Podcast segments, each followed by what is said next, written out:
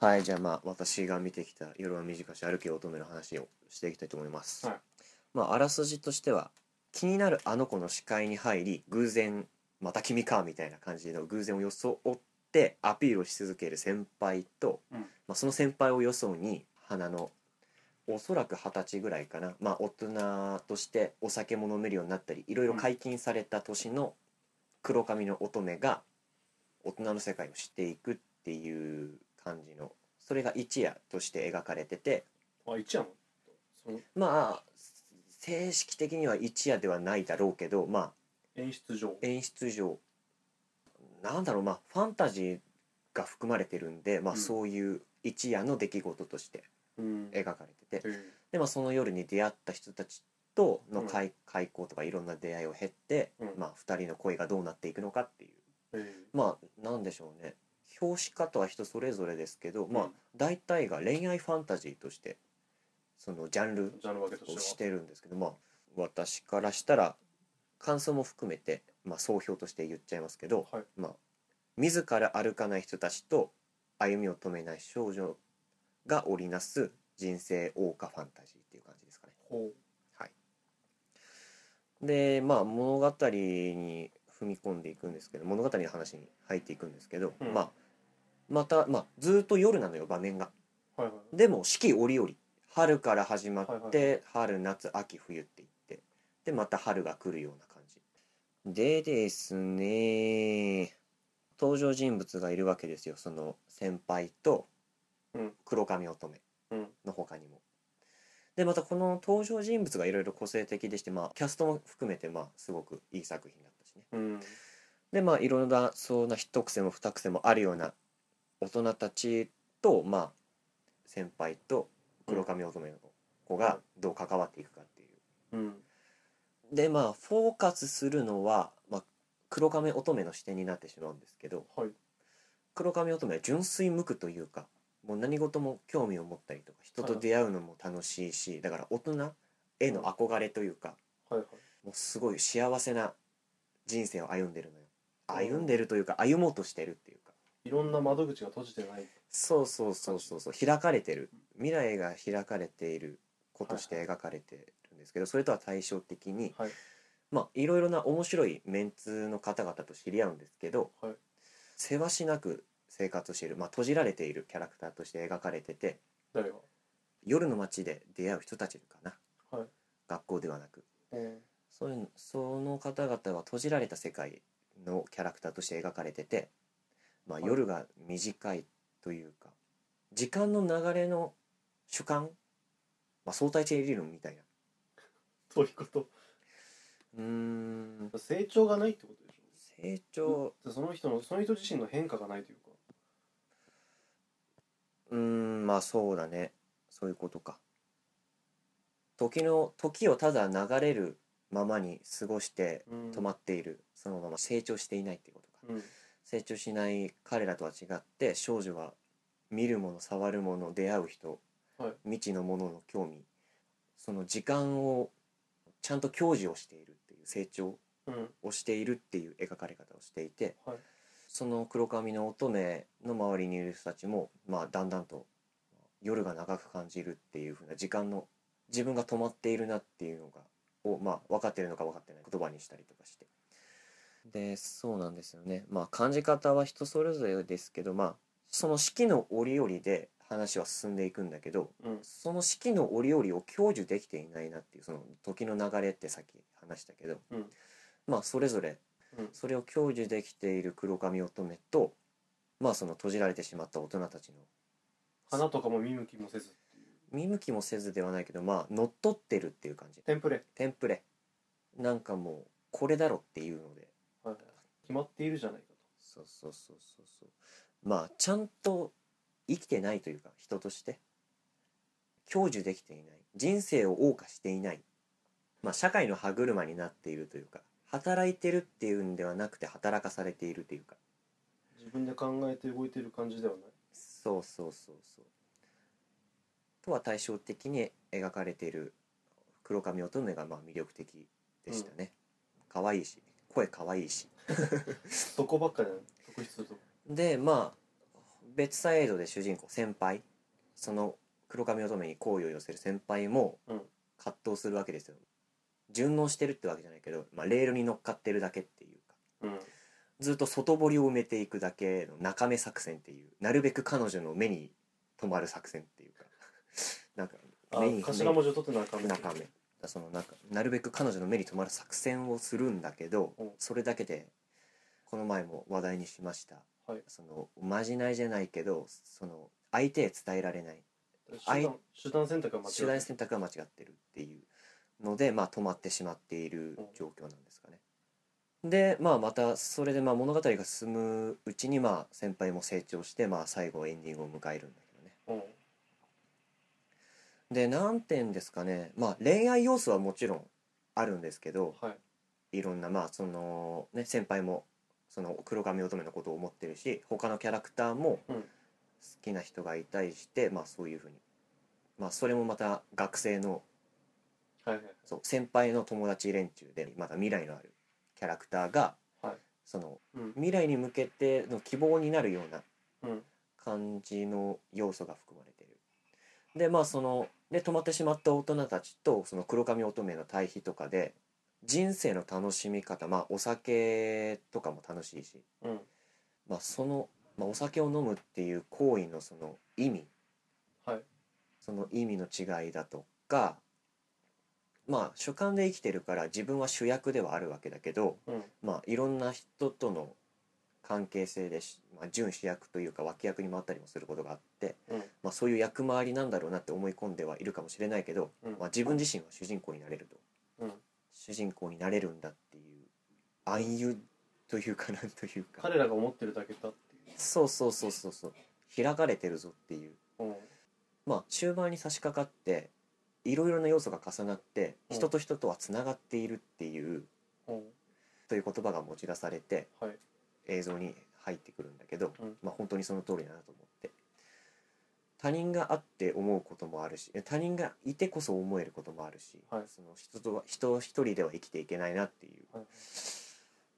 まあ人生参加生きてるだけでたの儲けもんじゃないけどはいはいこんだけ楽しいことがあるのになんで閉じこもってるんだっていううんまあその塞ぎ込んでるやつに手を差し伸べるようなはいはい映画として、まあ、人生を人生参加ファンタジー と使用させていただきましたはいまあ感想はその辺にして、まあう、ん映像とかの話に行くんだけど、なんかあれだよねトゥーン系のアニメみたいな表現の仕方をされるよねそのデフォルメがすごいみたいデフォルメがすごいなんかおな足酒がそう足足がギュルギュルみたいなそうあとお酒飲む時にそのその水がここ通ってますよってあーごっくんみたいな感じとかあと黒髪乙女の子がお酒が好きなんだけど、うんお酒カクテルを飲んだら飲んだでその周りにお花がファーってなったりとあか、あうん、言ってますそういった表現とかが見ててコミカルで面白いし、うんまあ見てて飽きないのはもちろんだしうんでそういう作品「四畳半神話体系」って言ってまた、はい森美さんのまた別作品があって、はいまあ、同じところが作ってるのかな。うんでそのキャラクター、まあ、スピンオフではないけど世界観を共有して違う作品のキャラクターたちが出てきて、まあうん予備知識として知ってたらなお面白い。はいでまあキャストさんも豪華ですよねまた中の中の人、はい黒髪乙女を思う先輩役を星野源さん、はいでその思われる黒髪乙女の方を花澤香菜さん、はいでロバート秋山さんが出てたりとか、まあ、神谷浩史さんとかアニメを見てる方だったら知ってるような人はい有名どころを揃えて、ううんん、やっぱ声って大事だね、うん、アニメに声を当てるのってねそううん生き生きとしてるっていうかそのロバート秋山さんのうんキャラクターがすごくて終終盤というか中盤かええもう独壇場ネタなんじゃないかって思うぐらいの絵との合い具合と跳ね具合がすご跳いね具合がすごいええとても面白かっなんかてっきり CM とかで見た感じどうなのかなと思ってたけどたいやー面白い面白いうまくいってたんだうんいやまあそうだね原作は読んでないんですけど小説見てから 映画見てから買ったんですけど、はまあこれから読みますけどうんまあその原作ファンからはまあ賛否両論ありますねえー、感想とかを見てたんですけど、うんうまい表現をしてるっていうかその逆に映像から見た自分としては、うんこれをどうやって小説に落とし込んで書いてるんだろうっていう興味があるねでも逆でしょ逆逆なんだけどだから逆逆もあるんだろうね小説家小説を知ってる方はこれをどう映像表現で出すんだっていうのをあーでまあそれで賛否が分かれてるみたいだけどねえーうんいやすごい作品だと思いますよ見てても楽しいしね 心ここにあらずな感じで言っちゃったけど大丈夫か抜け感出てきてるよもう抜け感出てきてるかうーんキャッチーでコミカルだしまあ飽きさせない映像の作りをしてるし見て損はないと思いますうん特にうん特に私たちのような鬱屈した人間からしたらその先輩の苦悩は分かるんじゃないですかねその相手のことを思って嫌われたくないけどでもこの気持ち伝えたいっていうそのね初恋だったりまあ私の見方ですけどねその恋愛だけでは終わらなくて大人になった自分が感じるこういう大人になりたくないなんじゃないけど、うんまあ、そういう大人にまあいろいろ見るわけじゃないですか我々もそういうふうになりたくないなっていう、うんまあ、そういう大人たちとして描かれてるわけではないですが、うんそういうなんだ価値観にはまった人たちこうなんだそうそうそうそうそれでしか動けないような人たち止まっうてんしまった人たちと対照的に描かれる黒髪乙女の存在うんその人生を謳歌するのはこんなに楽しいのにっていう、まあ、人生参加うん何度も言う人生参加勇気の参加でもうすかほらぼジョジョだよセペリ伯爵も言ってっからね、大丈夫かまあ面白い作品です今度時間がある 時になんでしょうねなんかまとめが雑すぎて嫌なんどういうことだからただ単に生きるのは簡単です価値観にはまって歯う車ん社会の歯車じゃないですけどこうだと言葉思っはてそう悪いかもしれませんが、踊るアホに見るアホっていう言葉が出てくるんですよ作中はい君も一緒に見るアホでいようじゃないかっていうふうな、うんそのまあそういう価値観の押し付けもあるんですけど、うん踊るアホに見るアホがいるんだったら私は踊るアホになるって言って先輩が一つ殻を破るっていうシーンがあって印象的でしたね、俺は踊ってはいるんだぞそうそうまあ同じアホなら踊りゃな踊らえー同じアホならえー口口同じアホならお踊らにゃ損損ということでね、はいうん、踊ったもん勝ちですよ人生楽しんだもん勝ちまあ守る節度はありますけどね、うん、絶対に踊った方が楽しいっていう自分で動いた方が楽しいっていう人生参加の映画でした見てるだけだったら見てるだけで終わっちゃうからねそう相手に気持ち伝えて自分新しいステージに立った方が絶対に人生は楽しいものになるぞっていう一つの生き方としてうん人生の謳歌を歌っている映画でしたはいまとまったかな いなんかそういう価値観は割と好きなんでや僕も好きです特にそういうジャンルを見たいと思ってお映画を見てるわけじゃないんですよ劇場行ったりとかもうスタイで借りてきたりとかでも大体そういう映画を見てるんだよね何かしらあるんだろう引ねき寄せてるね怖い呪い怖い呪文「君が生きた証」って言って、う息子さんが死んじゃった、うんうんとパパパさんが、パ パさん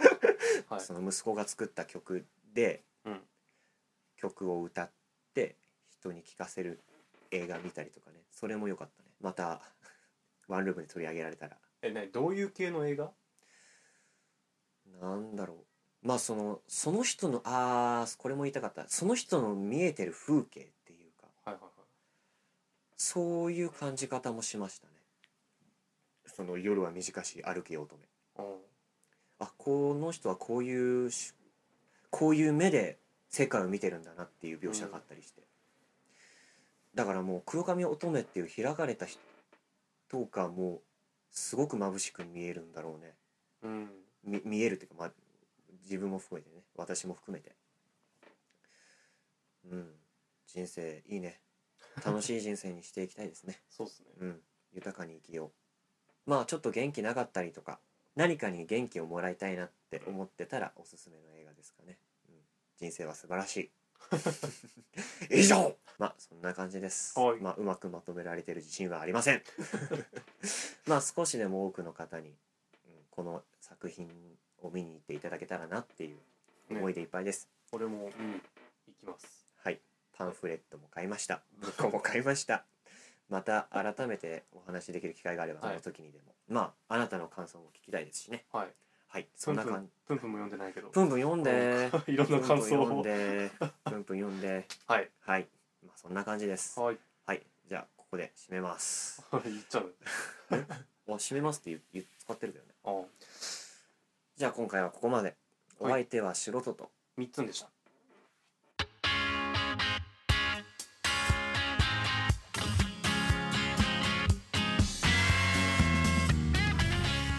ワンルーム B サイド最後までご視聴いただきありがとうございますこの番組では皆様からのお便りを募集しています応募方法はポッドキャストの番組エピソードにあるお便りはこちらの項目からお送りいただくか番組ツイッター専用のお台箱へお送りください皆様からのメッセージお待ちしております